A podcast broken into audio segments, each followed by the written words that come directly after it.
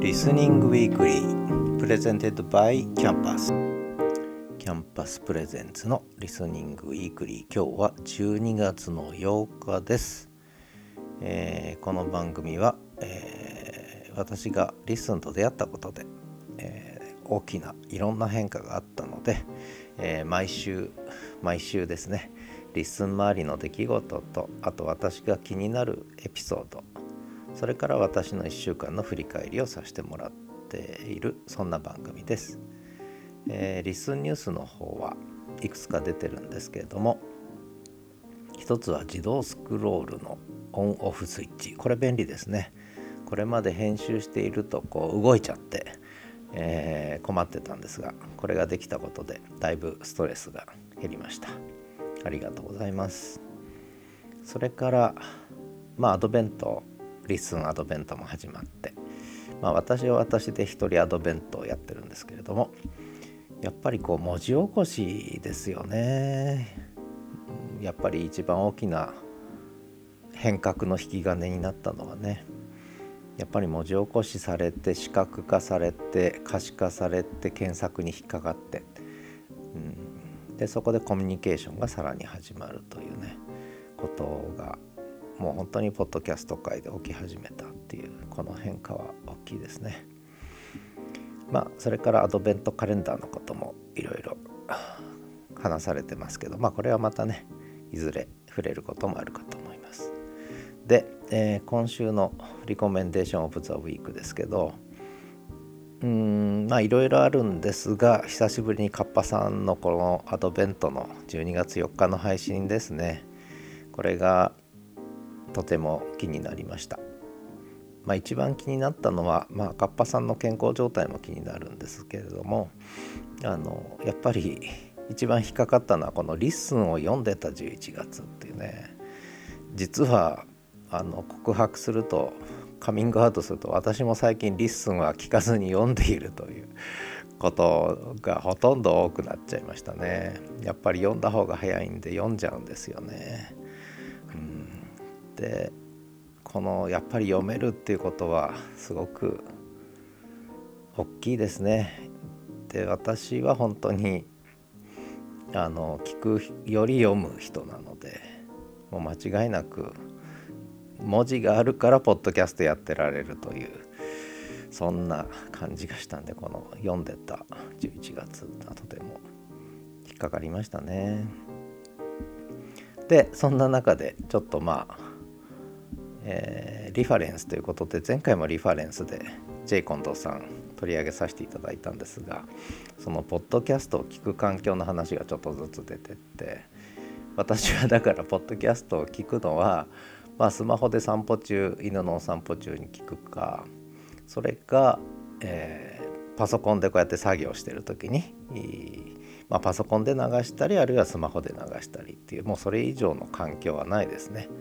うん、変あのスピーカーとかも全然つけてないですしもう内蔵スピーカーで聞いていると。でそれよりも私の場合には聞く環境より読む環境ですね。で読むのはスマホかで読むか、えー、ノートパソコンで読むかというね、えー、まあ、そんな感じでそれよりも実はこれをリファレンスで上げさせていただいたのは気になったのはむしろこの長い開発の方がとても気になっててしまったんですね。この長い開発っていうのはよくわかるというと変な言い方ですけどそのまあ私一応研究者だったこともあるのでそうするとこの論文を書くっていうねこれがやっぱり長い開発に似てるんですね。完成するまではこう日の目を見ないという。でその間は1ヶ月も2ヶ月もこう孤独な作業になるっていうね。うん。まあ何が出てくるのかとても楽しみにしています。ある程度勝手に予測はしてるんですけどね、え、何が出てくるかとても楽しみにしてます。あの長い開発長いトンネル頑張って抜けてください。え、そんなことであとは私の自分の振り返りをさせていただきますが今週は結構盛りだくさんでしたね。一つは日曜日12月3日に月刊誌キャンパスマガジンマンスリー出させていただきました。そこでちょっとモリシーさんの話をさせていただいたらどうもモリシーさんはジェイコンドーさんとリアルのお知り合いだということが今日分かりまして。あそうなんだということでまあ面白いですねこういうつながりもね。まあそんなことでとにかく1ヶ月のまとめをさせていただいたのとそれからプライベートリッスンという一番小難しい番組ではちょっと2本久しぶりに喋らせていただきました。Listen to Homo sapiens に聞け。から Listen to Lie 嘘に聞けってね。これ結構自分なりには面白くいいんですけどね。まあ興味のある方はどうぞと。それからもう一個はちょっとやっぱり振り返りの時期になってましてポッドキャスト配信というか、えー、始めて半年ほど経ってその振り返りは先週したんですけどももう一つやっぱりノートを始めて10ヶ月が過ぎてで私情報発信やめてたんですね2年間ぐらい。大学と学長辞めてリタイアしてから。あのでそれを再開したのが今年の1月29日からということでちょうど10ヶ月過ぎて。そのノートの展開もから文字による情報発信を始めたんですがこれがポッドキャストにいきなり8月から急激に展開し始めて、えー、もう文字をキーボードで打たなくなって喋って文字にするという。でそれを文字配信にもつなげるというふうにもう完全に転換したのでようやくこう何て言うのかな。私の情報発信のスタイルがようやく確立したのかなって勝手に思ってて。でそれでちょっとこのマイノート展開のこの10ヶ月を振り返ってみたということです。それからあと映画の紹介で日の当たる教室とノボの城これどっちも好きなんですけどね。アメリカ映画と日本の映画ですけどどっちも好きなのでこれも紹介させていただきました。それからあとは声で書く日記と初めの一声ってまあ初めの一声はまああのどうでもいいんですがえー、声で書く日記の方は少しこう雪音コレクションもあのまとめさせていただいたのとあとはそういったハテナブログ展開それからキャンパスマガジン展開それから一人アドベントの話とかね、えー、結構いろんなことがつながってきちゃったんですよね私の中でこう。私のやってるオンラインの SNS 関連が全部こうかなりこう統合的につな、がったという感触があるのでその辺の思いを結構語ってる回になってるので一応全部リンク貼っとこうと思います。私の記録のためにもね。でそれをちょっと最初にダラダラ喋ったのが先週金曜日1週間前の公開ダラダライブ。あ先週土曜日ですね、えー、約1週間前のこの公開ダラダライブということで、まあ、ここで、まあ、ブログとポッドキャストの関係とかインスタとかね、えー、の話も含めてちょっとし始めた。で私がそのノートで配信してきた内容とポッドキャストで配信してる内容って必ずしもぴったり重ならないんですよね。なのでその辺りもようやくつながってきたということですね。だから音声配信と文字配信が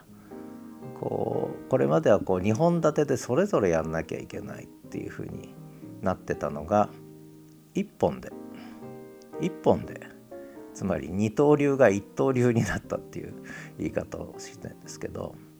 えー、やっぱり二刀流は疲れるんですね両腕やってるとね。でこれを一本の刀で「えいや」とやれるような感じになってきたぞと。でそんな軸ができたので、まあ、ブログやらポッドキャストやらそれから YouTube やらインスタやら Facebook やら Twitter やらスレッズやらが全部こう一本の糸でこうつながったというか、うん、筋が通ったというか。まあこれ私だけの話なんですけどね。でその時のキーポイントはやっぱり音声で文字を打つ時代、ね、音声で文字を打つ時代ってね。キーボードではなく声で音声で文字を打つ時代に入ったっていうのはこれがやっぱりキーワードですね。私の中ではね。まあそんな1週間でした。で最近はだからハテナブログも12月1日から毎日更新してるしノートの方もね、えー、購読マガジンとかオンラインサロン含めてリニューアルをしてでクリスマスのアドベント一人アドベントもちょっと展開してもうこれが全部こうなんかすごくまっすぐつながった感じがしてとてもすっきりしながらただ作業はちまちまと長い開発みたいにあの長いトンネルかもしれませんが、まあ、楽しくトンネルをくぐってるのが今の状況かなっていう、まあ、そんな1週間でした。ということで今週のリスニングウィークリーでした。ではまた。